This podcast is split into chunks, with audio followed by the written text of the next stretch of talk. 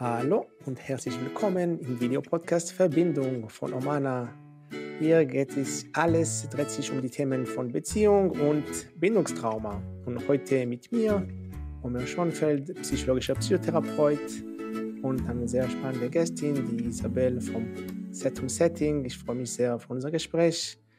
Wir werden über das Thema von, wie kann man mit veränderten Bewusstseinszuständen in Beziehungen, in Partnerschaften auch äh, miteinander in Kontakt kommen und welche Auswirkungen kann das auf Beziehungen haben. Und ja, Isabel ist vom Set Setting. Magst du ein bisschen erzählen, was, äh, was ihr macht im Set und Setting? Ja, sehr gern. Erstmal danke, dass ich hier sein darf. Danke für die Einladung. Ich freue mich sehr auf unser Gespräch. Ist auch echt ein cooles Thema, was äh, du dir da rausgesucht hast. Und ja, Set und Setting, das ist ähm, das Unternehmen, was ich gemeinsam mit meinem Mann vor jetzt schon drei Jahren gegründet habe. Und wir widmen uns eigentlich so der Aufklärungsarbeit rund um Psychedelika, also wie man sie wirklich einsetzen kann für sich als ein Hilfsmittel, um sich selbst zu erforschen, wie man das möglichst sicher und eben auch verantwortungsbewusst machen kann.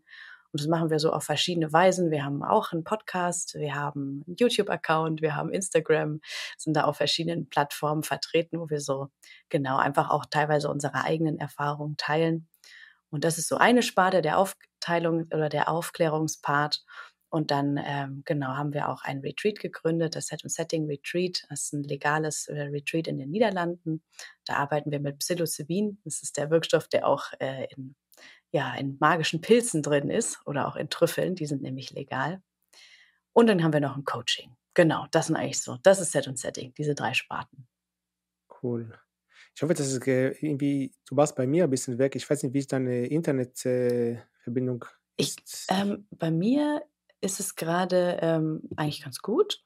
Wenn ja. du möchtest, kann ich auch noch mal auf einen Hotspot wechseln. Ähm, wir können es auch noch mal aufnehmen, falls es besser ist. Ich verliere dich immer wieder. Okay, Moment, dann ich probiere mal ähm, den Hotspot aus. Sekunde. Ich bin, ja, ich hoffe, dass es auch auf dem die Aufnahme dann trotzdem da ist. Aber ja, bei mir irgendwie, also immer, du bist immer wieder weg. Hm. Ich bin jetzt mit dem Hotspot drin. Vielleicht ist es jetzt okay. besser. Okay. Gut, dann hoffe ich, dass es Klar, magst du vielleicht noch mal kurz sagen, was was macht ihr im Set und Setting? Ja, auf jeden Fall.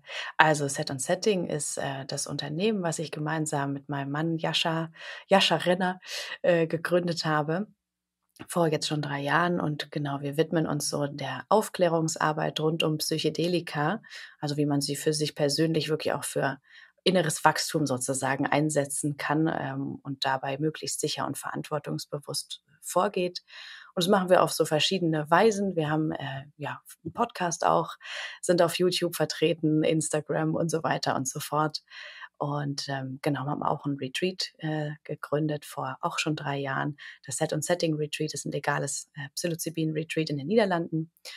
Und dann ist der dritte Part von Set und Setting ein Bewusstseinscoaching oder eigentlich sprechen wir gar nicht mehr so gern von Coaching. Inzwischen ist es mehr eine Begleitung für auch emotionale Transformationsprozesse, ne? ohne Psychedelika, aber manchmal äh, kommen natürlich Menschen zu uns, die diese Erfahrung auch integrieren wollen. Genau, das ist Set und Setting. Ja, das ist voll spannend. Und äh, vielleicht für unsere Zuschauer oder Zuhörer, ähm, war, warum habt ihr den Namen von Set und Setting benutzt oder genommen? Ja, ja, das ist tatsächlich so ein Begriff, der im Kontext Psychedelika oder auch Bewusstseinserweiterung eine ganz wichtige Rolle spielt. Das Set ist ja so unser Mindset, ne, also wie es uns gerade so geht, emotional, wir, wo, in was für Prozessen wir so stecken und so weiter. Und je klarer oder bewusster uns sozusagen dieses Set, Mindset eben auch ist, umso besser können wir einschätzen, ob jetzt so eine psychedelische Erfahrung für uns eigentlich gerade eine gute Idee ist. Ne? Und das Setting bedeutet im Prinzip Umfeld, also in was für einem äußeren Umfeld findet so eine Erfahrung statt. Ne? Ist das, kann man so unterscheiden, introvertiert, extrovertiert. Ähm, also möchte man eher so raus mit Freunden in den Wald, das wäre extrovertiert, oder halt rein auf eine Matratze sich hinlegen und Schlafmaske, das dann eher introvertiert. Genau, und eigentlich äh, ist das, sind das beides Faktoren, die einen großen Einfluss auf eine Erfahrung haben. Es ne? gibt noch viele andere, aber genau, das so, so kam das irgendwie, fanden es einfach ganz passend. Mhm. Ja, äh, auf jeden Fall finde ich ganz wichtig und ganz wichtig auch da diese Arbeit bewusst zu machen. Und ich glaube, es gibt so viel Tabu, was mit diesem Thema von Psychedelika gibt. Und da, das finde ich gut, dass ihr oder sehr gut, dass ihr das macht. Und aufgrund dieser Tabu, es gibt viele Menschen, die lang, leider so in, in Zustände kommen, die einfach ungesund sind und sehr gefährlich sind, weil diese Aufklärung dann nicht gibt. Absolut, ja, und das ist total schade. Ne? Jetzt ist natürlich gerade. Ja, und ähm, ja, wir wollen über. Mhm. Wir sind ein bisschen verzögert, glaube ich. Ähm, ja, ich wollte nur sagen, das ist eben sehr schade, ne, dass dieses Stigma noch da ist. Hm, ja. Gut, vielleicht wir, wir lassen einfach ein bisschen jede Zeit und dann finde ich, dass, es, äh, dass wir dann an der hören dann. Okay. Ja, auf jeden Fall, genau, dieses Stigma ist, äh, genau, ist ein problematisches Thema. Und ja, wir wollen gerne über das Thema von Beziehungen und veränderte Bewusstseinszuständen sprechen. Ähm, wie, ja, welche Erfahrungen hast du da gemacht? Also, weiß nicht, persönlich oder mit Klienten von dir? Was, ähm, was, welche Erfahrungen hast du damit gemacht? Hm. Ja, also ähm, ganz verschiedene. Ich habe eigene äh, Erfahrungen gesammelt, natürlich mit verschiedensten psychedelischen Substanzen und ähm, die teilweise auch mit meinem Partner gemeinsam erlebt, sodass es auch auf unsere Beziehung wirklich großen Einfluss hat.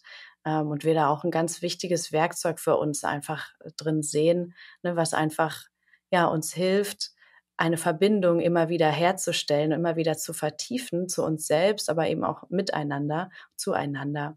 Und ich habe das auch oft begleiten dürfen schon, dass Menschen ja das in ihrer Partnerschaft eben auch irgendwie gemeinsam zeremoniell mal erlebt haben und dann echt ja einfach Sachen mal auf den Tisch kommen, die vielleicht sonst auch nicht so einfach auszusprechen sind. Und das ist ja eigentlich immer sehr hilfreich, ne, wenn man da so möglichst viel ähm, ja Informationen halt hat, die irgendwie relevant sind voneinander und übereinander. Deswegen, ja, ich kann echt sagen, für mich persönlich ist das ein ganz, ganz wichtiges Werkzeug, mit dem ich total gerne arbeite. Und ich kann auch super gerne ins Detail gehen. Gibt es irgendeine Richtung vielleicht ähm, oder vielleicht noch eine so eine tiefere Frage, die dich interessieren würde? Mhm. Also mich interessiert, ob es vielleicht ja bei euch oder andere Paare gab, ähm, die wirklich vielleicht viele Probleme hatten, so Streiten oder so oder sowas und vielleicht durch ja so eine Erf gemeinsame Erfahrung oder eigene Erfahrung mit ähm, Psychedelika oder ver ver bewusstseinsverändernde Substanzen hatten. Ja, und das äh, positiv auf ihre Beziehung dann gewirkt hat. Vielleicht fällt dir so etwas dazu ein. Mhm. Ja, ich würde vielleicht ähm, einfach bei mir bleiben, bei, bei meinen Erfahrungen und da kann ich dir total gerne was erzählen. Also ähm, ich würde sagen, ähm, Jascha und ich, wir haben das Glück, dass wir beide uns irgendwie mit den Themen Konfliktmanagement und wie man irgendwie auch gewaltfrei und achtsam miteinander kommunizieren kann, das sind jetzt alles Themen, die uns nicht total fremd sind. Und so haben wir uns auch schon kennengelernt. Da haben wir beide Glück gehabt, würde ich jetzt mal sagen. Ähm, aber natürlich ist es manchmal so, dass äh, selbst wenn man ganz gefühlsbereit ist ne, und alles irgendwie auf den Tisch bringen möchte, manchmal gibt es einfach Themen, die uns vielleicht selber nicht wirklich bewusst sind und die wir, über die wir dann auch nicht wirklich reden können. Und ähm, ja, es gibt immer so, ich erzähle immer gerne von einer meiner wichtigsten psychedelischen Erkenntnisse, die ich mal auf einer Reise ähm, ja, dass ich mal auf einer Reise machen durfte, äh, diese Erkenntnis. Und zwar, dass ich das ist schon eine ganze Weile jetzt her, einige Jahre, aber ich habe in dieser Erfahrung erkennen dürfen, dass es für mich persönlich ziemlich schwierig sein kann, meine Bedürfnisse zu äußern weil dann immer gleich so andere mhm. Gefühle mit reinkamen, wie, ja, das ist jetzt vielleicht auch ein bisschen viel verlangt, das ist irgendwie gerade auch gar nicht so richtig passend, ich wüsste jetzt gar nicht, wie ich das formulieren kann und hoffentlich gehe ich auch der anderen Person nicht auf den Nerv damit und so weiter. Ne? Und das ist eigentlich etwas, was ja mich natürlich total limitiert hat und damit aber auch meinen Partner, weil ihm natürlich dann auch die äh, Klarheit darüber gefehlt hat, was mir in bestimmten Situationen vielleicht gut tut oder auch nicht so gut tut. Und ich glaube, davon konnte unsere Beziehung auch ganz doll profitieren, dass ähm, ich mit der Hilfe von Psychedelika in den letzten Jahren einfach so viel näher an mich rangekommen bin, viel näher an das, was ich wirklich möchte und auch nicht möchte. Ne? Bedürfnisse und Grenzen, das hängt ja dann auch so nah zusammen. Und ich habe das Gefühl, dass unsere Beziehung davon total profitiert, weil wir wirklich jetzt viel, viel besser sagen können als noch vor ein paar Jahren, was wir brauchen und was wir irgendwie nicht wollen. Ne, ich halte das für so ein ganz zentrales Element auch in, in allen möglichen Verbindungen, ob das jetzt eine Liebesbeziehung ist mhm. oder eine Freundschaft oder so, ist so wichtig.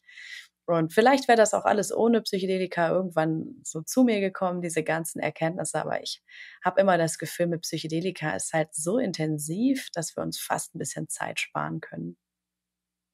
Ja. Hm. Ja, ja, spa ja, spannend und ich finde finde das auch extrem wichtig, also Thema mit Bedürfnisse zu äußern. Und, ähm, was ich mich frage, also aus meiner Erfahrung, ähm, ich hatte auch mal so 'n spirituelle Lehrer, mit dem ich auch über das Thema von Psychedelika gesprochen hat. Und er meinte zu mir, dass immer mit Psychedelika irgendwann die Wirkung geht aber weg. Und dann wie hast du es geschafft, dass äh, die Erfahrung, die du vielleicht in, in da gemacht hast, in dieser Nacht oder Tag, dass es auch in deinem Alltag ähm, integriert hast? Mm. Ja, das ist ein ganz wichtiger Punkt, die psychedelische Integration. Ne? Das ist ja, ich kann das ja noch mal kurz ein bisschen umreißen.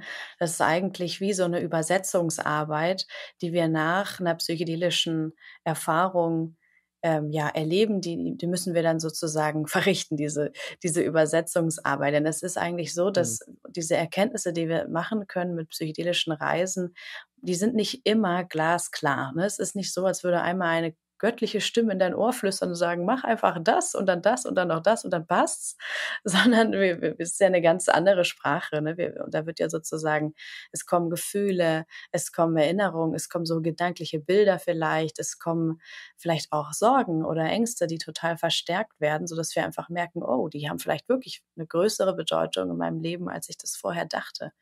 Und dann geht es irgendwie oft nach so einer psychedelischen mhm. Reise darum, nochmal neu zu würfeln ne? und nochmal zu schauen, ah, was sagt mir das denn jetzt? Und ich finde es bei der psychedelischen Integration mhm. immer total wichtig, dabei kleinschrittig vorzugehen. Und das war auch immer so mein Ansatz, ähm, oftmals kommt so, wenn wir da rausgehen aus so einer Erfahrung, manchmal kommt direkt äh, im Anschluss die Frage, okay, was mache ich jetzt damit? Was hat es zu bedeuten? Was muss ich jetzt tun?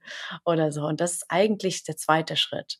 Der erste ist meiner Meinung nach diese mhm. Erfahrung, wenn wir sie gut integrieren wollen, dann müssen wir uns erstmal ganz doll daran erinnern, auf allen Ebenen, ne? auch auf so einer emotionalen Ebene ähm, müssen wir irgendwie dieses ja, Erinnerungsvermögen so groß machen, wie es nur geht. Und das, da gibt es ja ganz viele Werkzeuge, wie man das machen kann. Man kann was malen, man kann was aufschreiben und mit Freunden drüber sprechen, selber nochmal in die Stille gehen und es einfach wie Revue passieren lassen, ne, dass man das einfach wirklich präsent hat. So, was habe ich überhaupt erlebt? Und dann im nächsten Schritt kann man sich langsam fragen, gut, was hat es für, zu bedeuten? Wo kenne ich vielleicht diese Situation, mit der ich konfrontiert wurde, auch so ja. aus meinem Leben? Gibt es vielleicht Möglichkeiten, ähm, anders zu reagieren, als ich es sonst immer tue, wenn ich mal wieder in eine ähnliche Situation komme und so weiter. Und ähm, ja, ich denke, so habe ich es gemacht. Also ich bin so ein Schreibemensch, ich schreibe immer ganz, ganz viel dann auf. Oder manchmal, wenn ich keine Worte für das habe, was ich so erlebe, das mhm. kommt auch manchmal vor, da ist auch Malen nicht schlecht.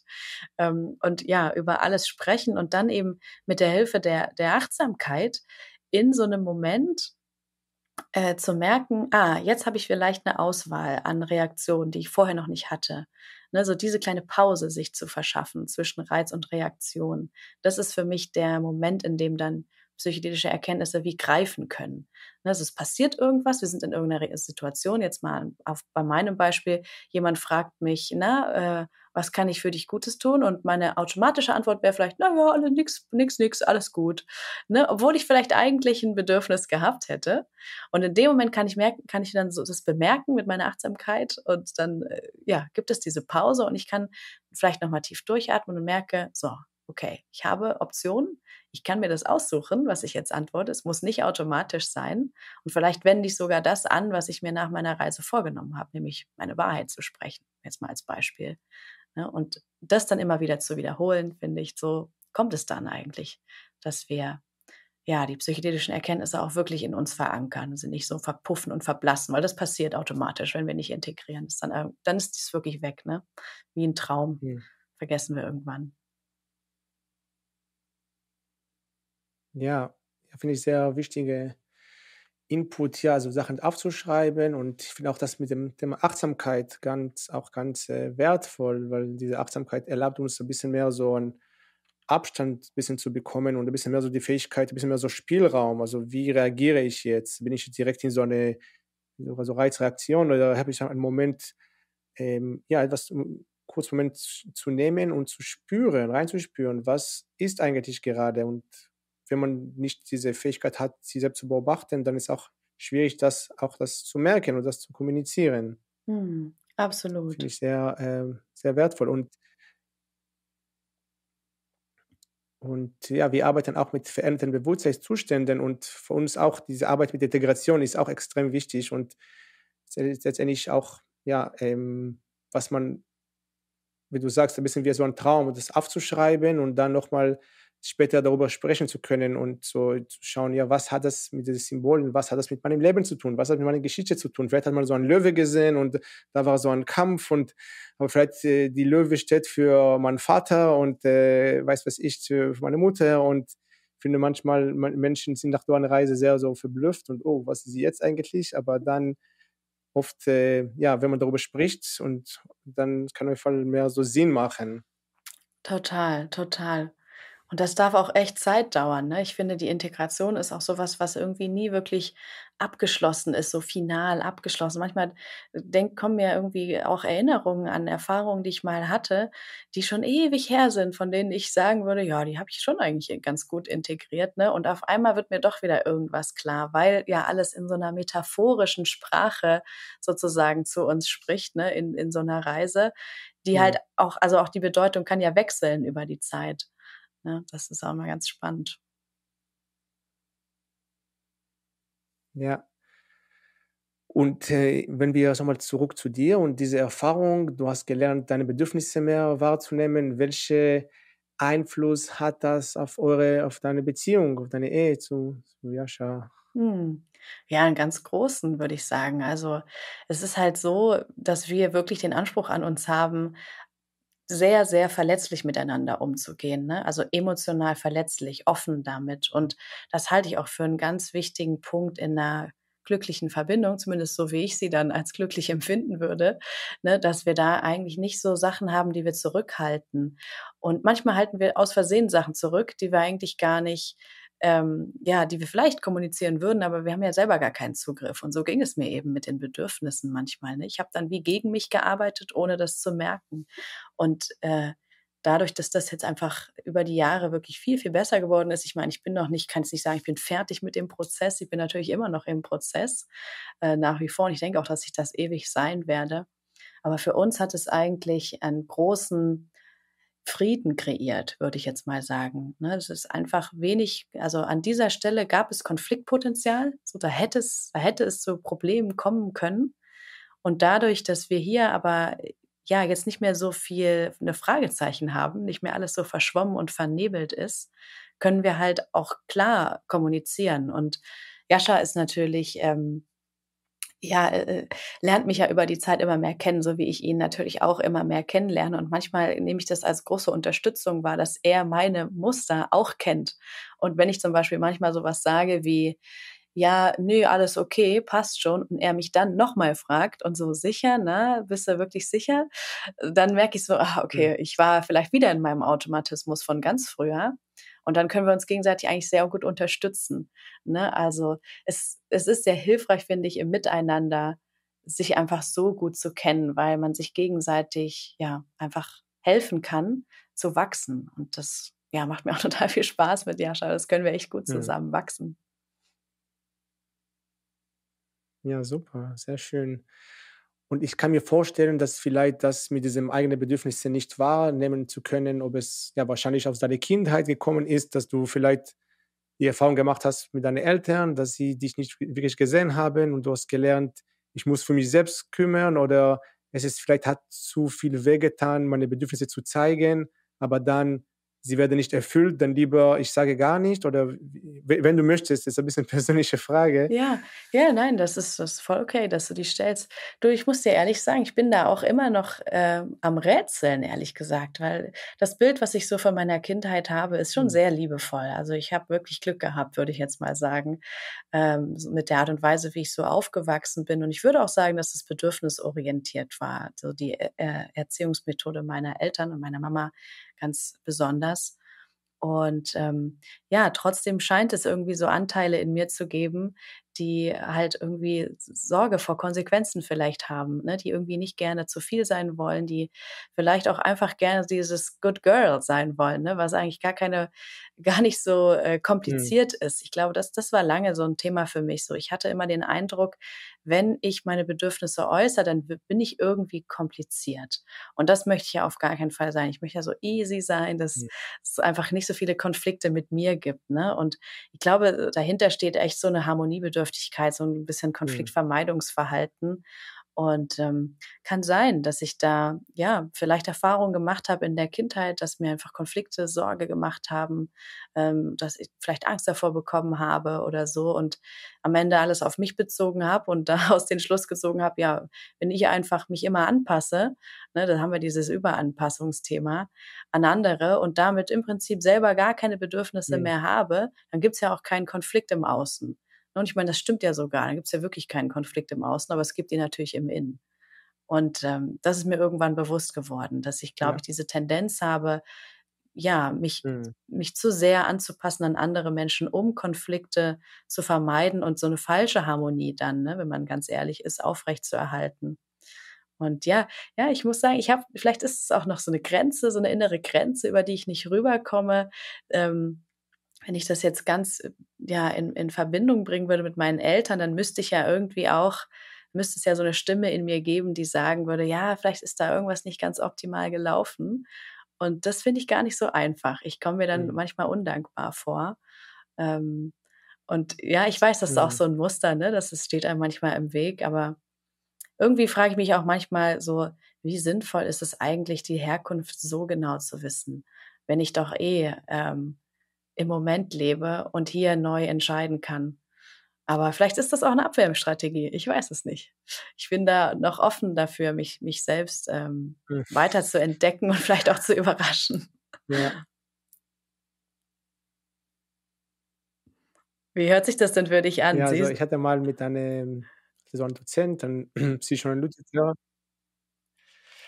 Genau, und er hat äh, gemeint, dass für ihn Menschen, die auf, zu ihm kommen und sagen, ich hatte eine glückliche Kindheit, dann er ist direkt so, mm, okay, mm. also irgendwie äh, dahinter hinter dieser Erinnerung an glückliche Kindheit ist vielleicht, wie du sagst, vielleicht eine Art äh, ja, Abwehr von etwas und von der Art, ich glaube, wir wollen alle diese vielleicht Bild auch haben, ja, ich hatte eine glückliche Kindheit.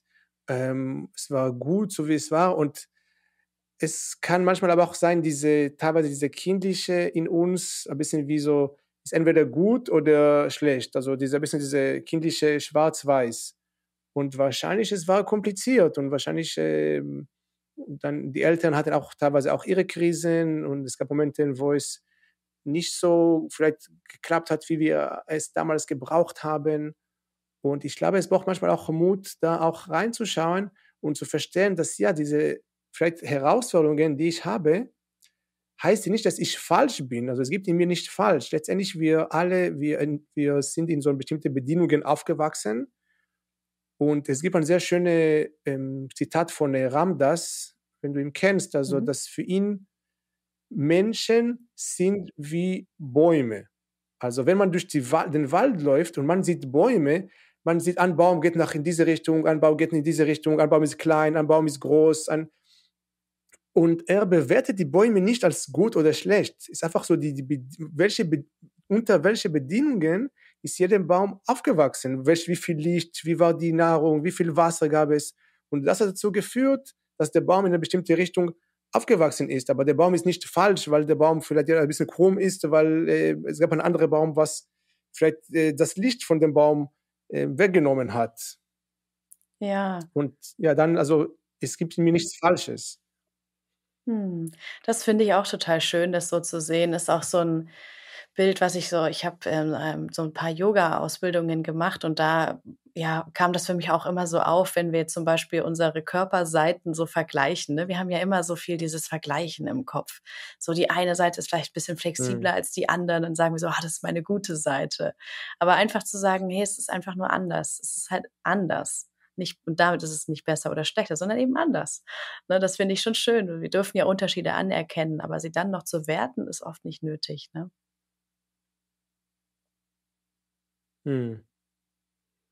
Ja, und dann genauso wie du sagst, manchmal es geht auch darum mit unsere Seiten, aber ich finde auch mit anderen Menschen. Ich habe auch manchmal in Beziehungen, man denkt auch, vor allem heutzutage mit, äh, ja, Instagram und alles, man denkt: „Ach, sie haben so 'ne tolle Beziehung und sie haben so 'ne harmonische Beziehung und warum ich nicht?“ Und generell einfach vielleicht Beziehungen, aber aber auch die eigene Leben so vergleichen mit anderen und diese sich minderwertig zu fühlen im Vergleich, äh, zu anderen. Das finde ich, äh, sehr das ist habe ich gehört mal, ist das der der sicherste Weg zu in in in der Höhle ist quasi, sich selbst mit anderen zu vergleichen. Mhm, mhm. Ja, absolut. Und doch machen wir's irgendwie alle, ne? Ich frage mich dann immer, ja, warum eigentlich? Also, scheinbar bringt es uns ja irgend 'n Vorteil auch, aber Mhm. ich finde es immer spannend, das zu beobachten und dann wieder zu sehen: „Ah, guck mal, hier, da ist der Mhm. Vergleich und da schadet er mir ja irgendwie auch“, ne? Und scheinbar gibt er aber auch 'ne Art von Orientierung, aber na ja, bleiben wir mal lieber bei der Kontraliste vom Vergleichen.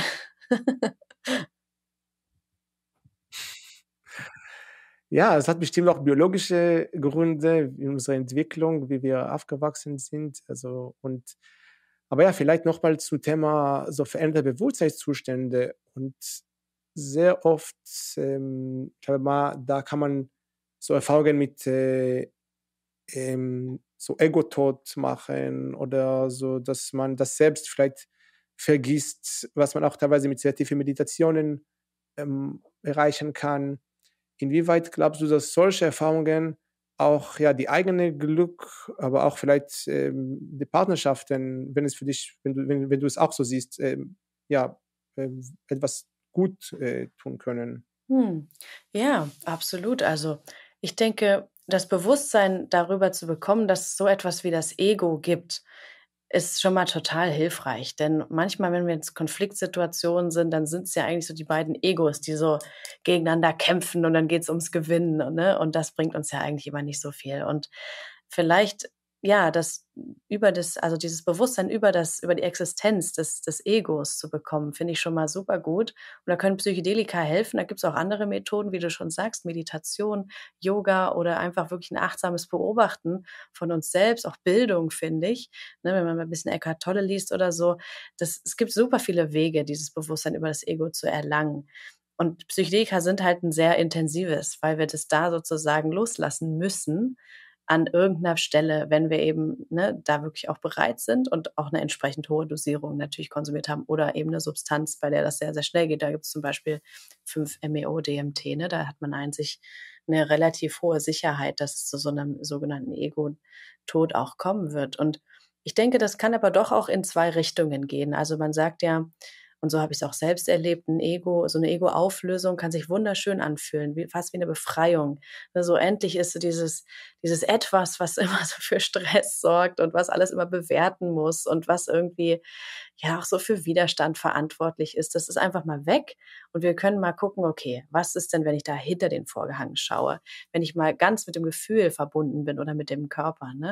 Und das kann ja ganz tolle Perspektiven aufzeigen und ist auch interessant, dann nach so 'ner Ego-Auflösung zu sehen, wie das so langsam wiederkommt, ne? Und es kommt ja nicht so zack wieder, sondern das kommt ja Mhm. langsam wieder rein. Und wenn man sich sozusagen nach dem ja, nach so 'nem Erlebnis dann auch f mit seinem Partner oder seiner Partnerin verbindet und das dann gegenseitig so bemerkt: „Ja, schau, ich hatten mal so 'ne Erfahrung“, äh, wie das so langsam wieder da ist, ne? Und auch so neue Bedürfnisse irgendwie bringt oder neue Gesprächsthemen. Das ist schon total bereichernd.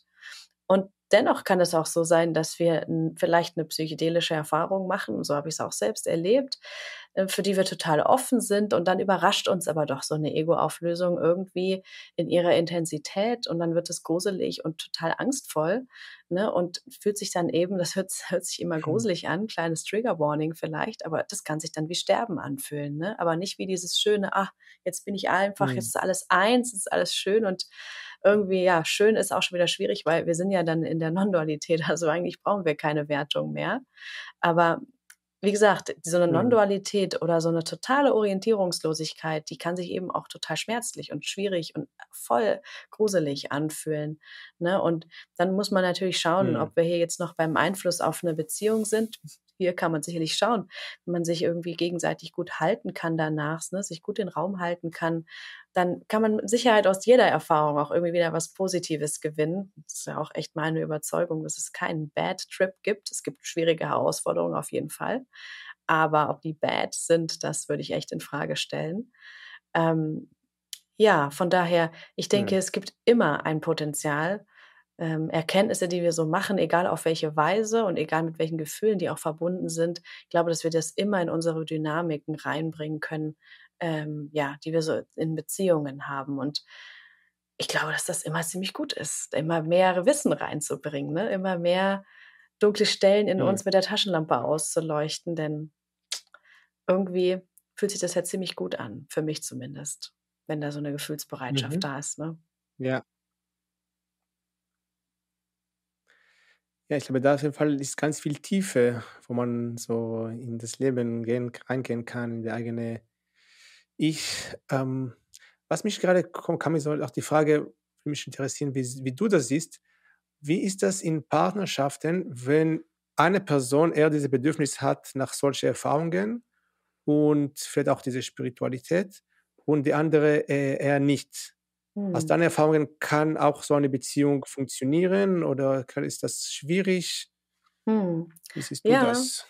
Ja, ich habe beides erlebt sozusagen im Kontakt mit Menschen, die zum Beispiel auf unserem Retreat waren. Das ist ganz interessant. Also, ähm, ich denke, es ist vielleicht so eine Art Idealfall, wenn man so die gleiche Überzeugung hat und sagt: „Ja, für ich möchte es nicht machen oder ich möchte es machen“, weil dann haben wir natürlich nicht so viel Reibung, ne? Und wenn es dann die Situation gibt, dass ein Partner das macht und der andere es nicht möchte und dann aber immer noch Frieden herrscht und man einfach sagt, ja, ist okay, ich, ich gönne dir das, dass du das machen mhm. möchtest und trotzdem spüre ich ein klares Nein bei mir, dann ist freut mich das erstmal für dieses Paar, weil dann scheinbar beide einen guten Zugang zu ihren Bedürfnissen und auch Grenzen haben.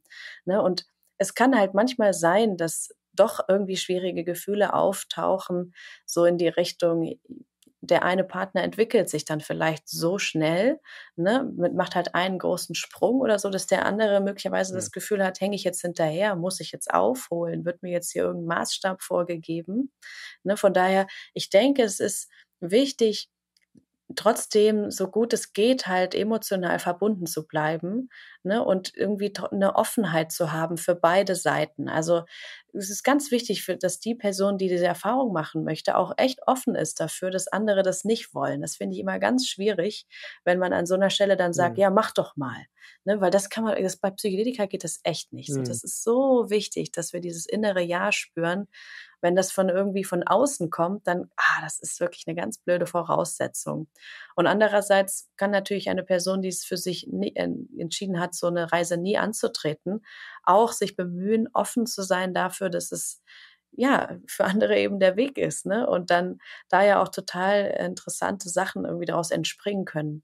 Ich würde sagen, Problem entsteht immer dann, wenn irgendwie eine, eine Trennung in den Raum kommt. Ne? Wenn eine Person sich getrennt fühlt, vielleicht weiter weg von der anderen Person oder das sogar verurteilt, ne? so, ah, du kannst doch keine Drogen nehmen oder andersrum geht's genauso, ne? sei doch nicht so, so konservativ, sei doch nicht so verklemmt oder so. Das hilft irgendwie alles nicht viel. Mhm. Da macht es sicher Sinn, bei sich nochmal zu schauen, warum macht mich das so wütend? Ne? Was, was, was verliere ich denn gerade eigentlich dadurch, dass das die mhm. andere Person nicht macht? Ne? Oder was, was habe ich eigentlich für ein Thema damit? Von daher, also ja, Konfliktpotenzial birgt es auf jeden Fall.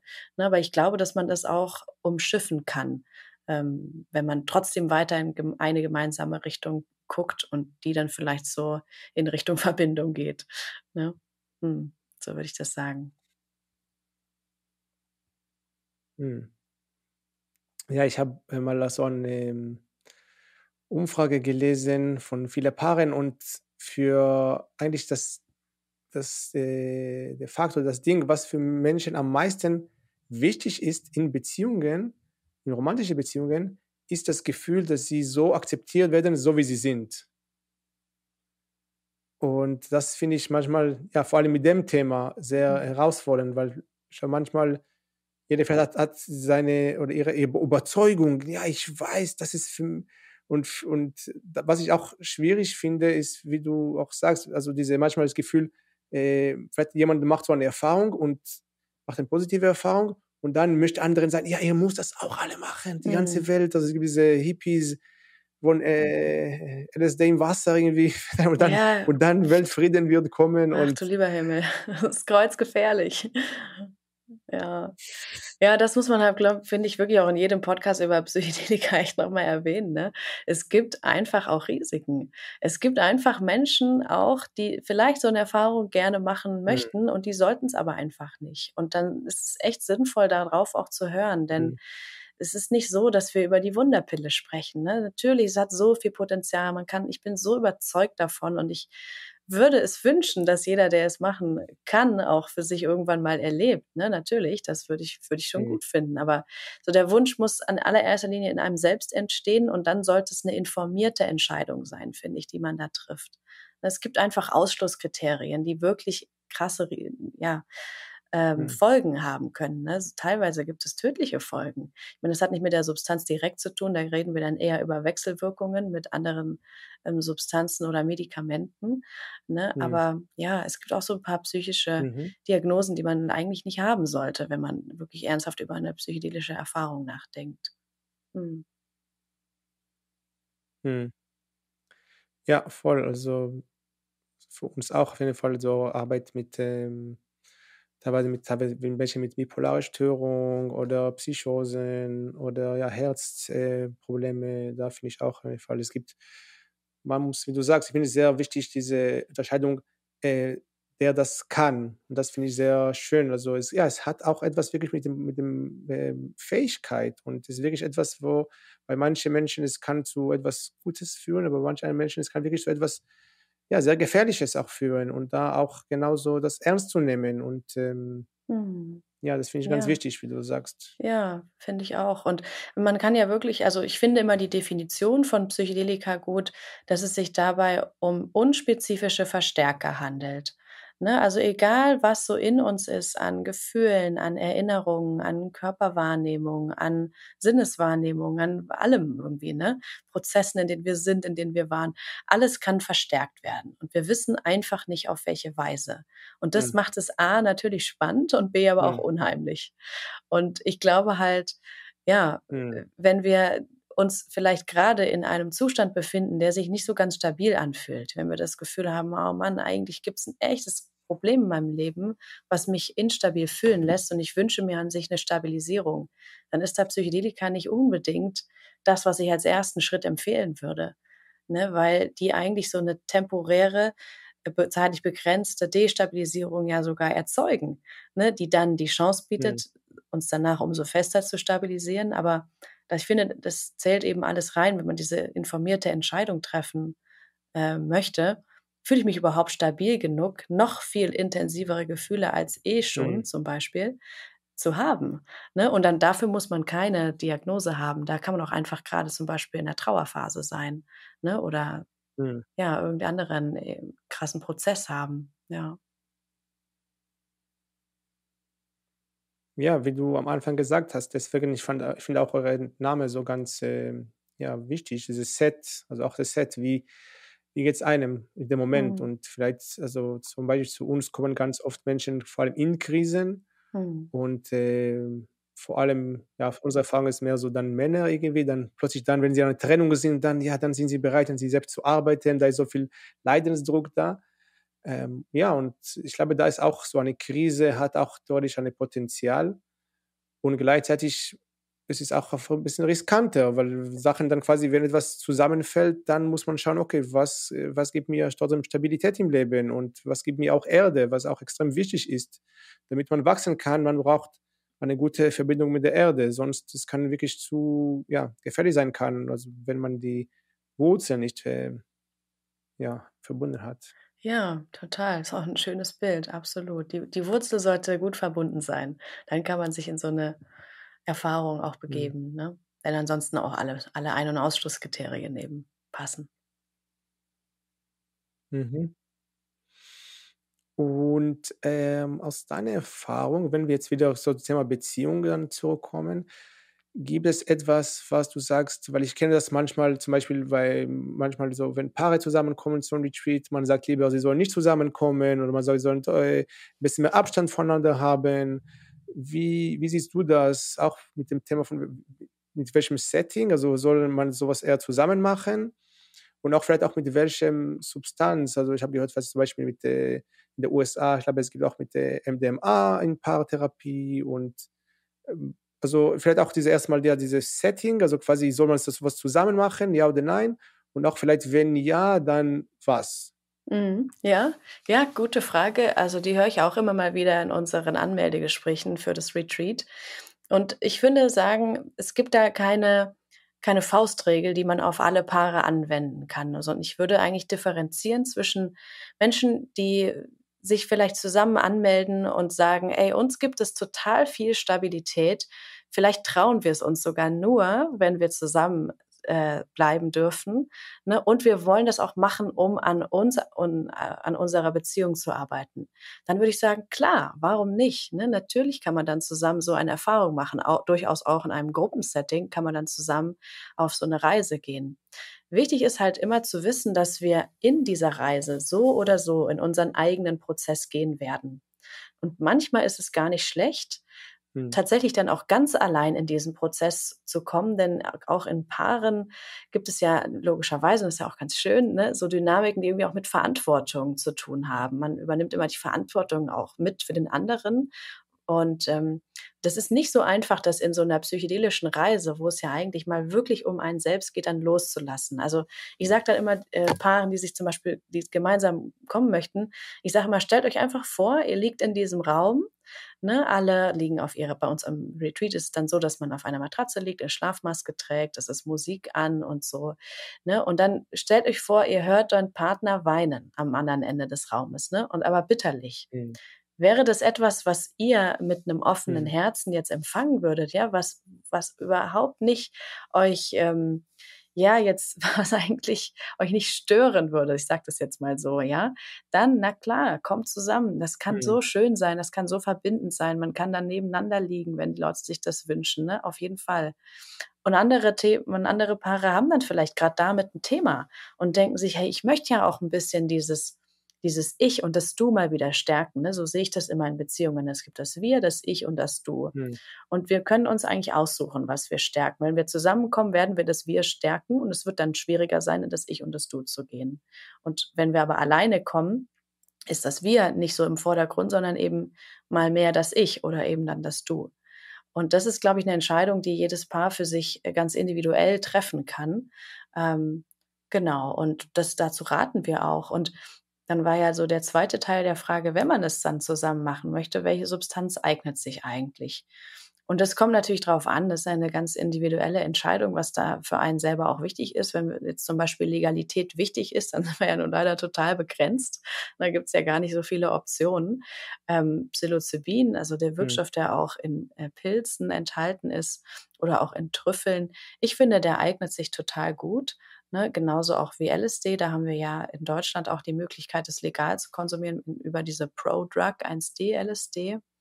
Es ist sozusagen ähm, ja wie so ein LSD, was nochmal irgendein extra Molekül angehangen hat und damit dann nicht mehr ähm, mhm. ja in, sozusagen wie das Original LSD im Betäubungsmittelgesetz steht. Aber das hält auch immer nur so ein, zwei Jahre, dann wird es wieder mit aufgenommen und dann gibt es wieder was Neues. Das ist immer so ein Katz-und-Maus-Spiel. Naja, also diese mhm. Optionen mhm. gibt es und ich finde, die sind auch gut geeignet. MDMA hattest du angesprochen, ist leider in, im europäischen Raum nicht legal, aber es gibt natürlich auch manchmal andere Möglichkeiten.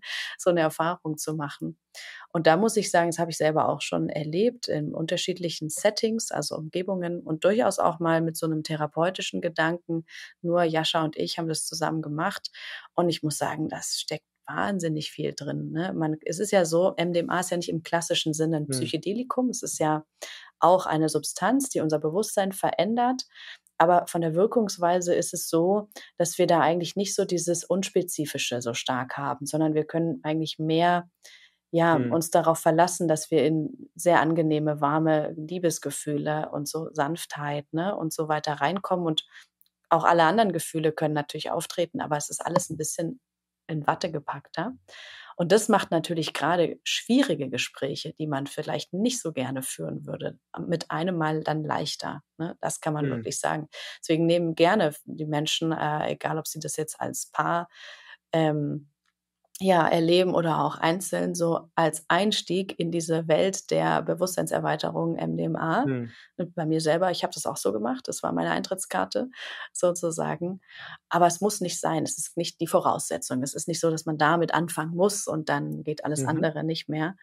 Ähm, und dann muss man natürlich sagen, es ist immer auch eine Frage der Dosis. Ne? Wenn man jetzt gerne Gespräche führen möchte, dann kann man mhm. sich nicht in einem heroischen Bereich bewegen. da ist nämlich nicht mehr viel besprechen. Aber äh, in einem mhm. geringeren Dosierungsbereich würde ich fast sagen, die meisten psychedelischen Substanzen, die es so gibt, äh, sind da gut geeignet. Ne? Man muss eben immer wissen, dass man wirklich verletzlich voreinander wird, ne? ob man das nun möchte oder nicht. Das passiert einfach. Die mhm. Schutzmauern, die fallen dann eben und das ist ja genau auch das Geschenk. Mhm. Ja, auf jeden Fall. Das ist das Geschenk und ich glaube, für viele Menschen, das ist aber auch mit der Angst verbunden, diese Verletzlichkeit. Klar, ist auch gut gleichzeitig in Beziehungen, ich finde es so wertvoll, weil ja, das schafft auch letztendlich den Kontakt, wenn man sich wirklich mit den Emotionen zeigen kann, dass da dadurch entsteht wirklich auch eine Verbindung. Hm, absolut. Und ja, trotzdem, da ist immer auch ein Risiko für Ja, Schmerz auch. ganz genau. Das ja, das ist halt so, ne? So funktioniert dieses Werkzeug. Ja, auf jeden Fall muss man mit äh, äh, Achtsamkeit und äh, Vorsicht auf jeden Fall machen. Ja, es gibt noch etwas, was du zum Schluss, was dir noch einfällt, was du noch gerne mit unseren Zuschauern, Zuhörer teilen möchtest, Isabel? Ach, ja, ich überlege mal. Also, ja, vielleicht, ähm, es ist ja ich glaube, es ist gar nicht mehr so einfach, um das Thema Psychedelika drumherum zu kommen. Es ist ja wahnsinnig viel, äh, ja, es wird ja ganz viel darüber berichtet, es kommen ganz viele Studien und dann gibt es auf einmal Zeitschriften, die darüber berichten, von denen man das gar nicht gedacht hätte. Ne? Also ich mhm. glaube, wir, es ist schon gar nicht mehr so einfach, ähm, sich, sich da so abzuwenden von diesem Thema. Und dadurch entsteht ja oft so der Gedanke, ah, ist das vielleicht auch was für mich?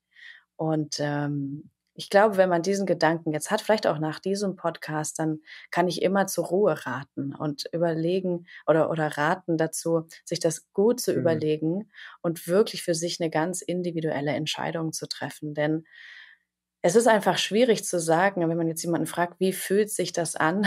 Dass, wenn du zehn Leute fragst, dann wirst du zehn mhm. verschiedene Varianten auch hören. Ne? Und so wird deine vielleicht, falls du es in Erwägung ziehst, dann die elfte sein.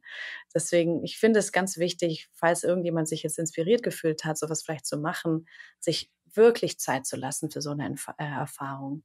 Denn ja, das, also, oder für so eine Entscheidung eher, ne? Weil die sollte einfach gut reifen. Das würde ich mhm. nicht spontan machen. Genau, das würde ich vielleicht noch so mitgeben. Ja, finde ich sehr mhm. Ja, finde ich sehr wichtig und sehr verantwortungsvoll, wie du das formulierst.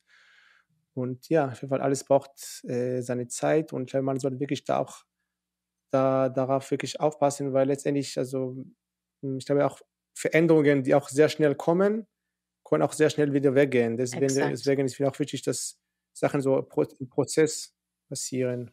Und gleichzeitig, ja, auf jeden Fall sehr spannend. Ja, Ja. vielen, vielen Dank dir, Isabel, für deine tolle Impulse. Du hast auch von der euer Retreat erzählt. Gibt es ein Datum bei euch oder gibt es immer wieder? Also ich weiß nicht noch, wann das Podcast jetzt veröffentlicht wird. Aha. Ja. Habt ihr Daten oder? Ja, also tatsächlich, die gibt es auf der Website, auf unserer Website ähm, set and setting-retreat.com auch zu sehen. Die Daten, die kann man sich da einfach zuschicken lassen. Die sind immer ganz viel in Bewegung. Das nächste ist jetzt vom 14. bis 17.9. Das wird wahrscheinlich knapp mit dem äh, Veröffentlichungsdatum. Aber wir machen auf jeden Fall dieses Jahr noch einige und nächstes Jahr gibt es auch wieder einige Retreats. Also da, ja, gibt es auf jeden Fall genug Plätze würde ich jetzt mal sagen. Und danke, dass, ähm, dass du das noch fragst. Und überhaupt auch danke, dass du mich hier eingeladen hast. Ich habe mich total wohlgefühlt mit deinen Fragen. Sehr, sehr schöne Offenheit. Das freut mich immer, wenn es gegenüber Psychedelika so eine, die Offenheit äh, da ist und dann mit so einem Podcast auch noch vergrößert wird. Deswegen, ja, danke schön, dass ich hier sein konnte.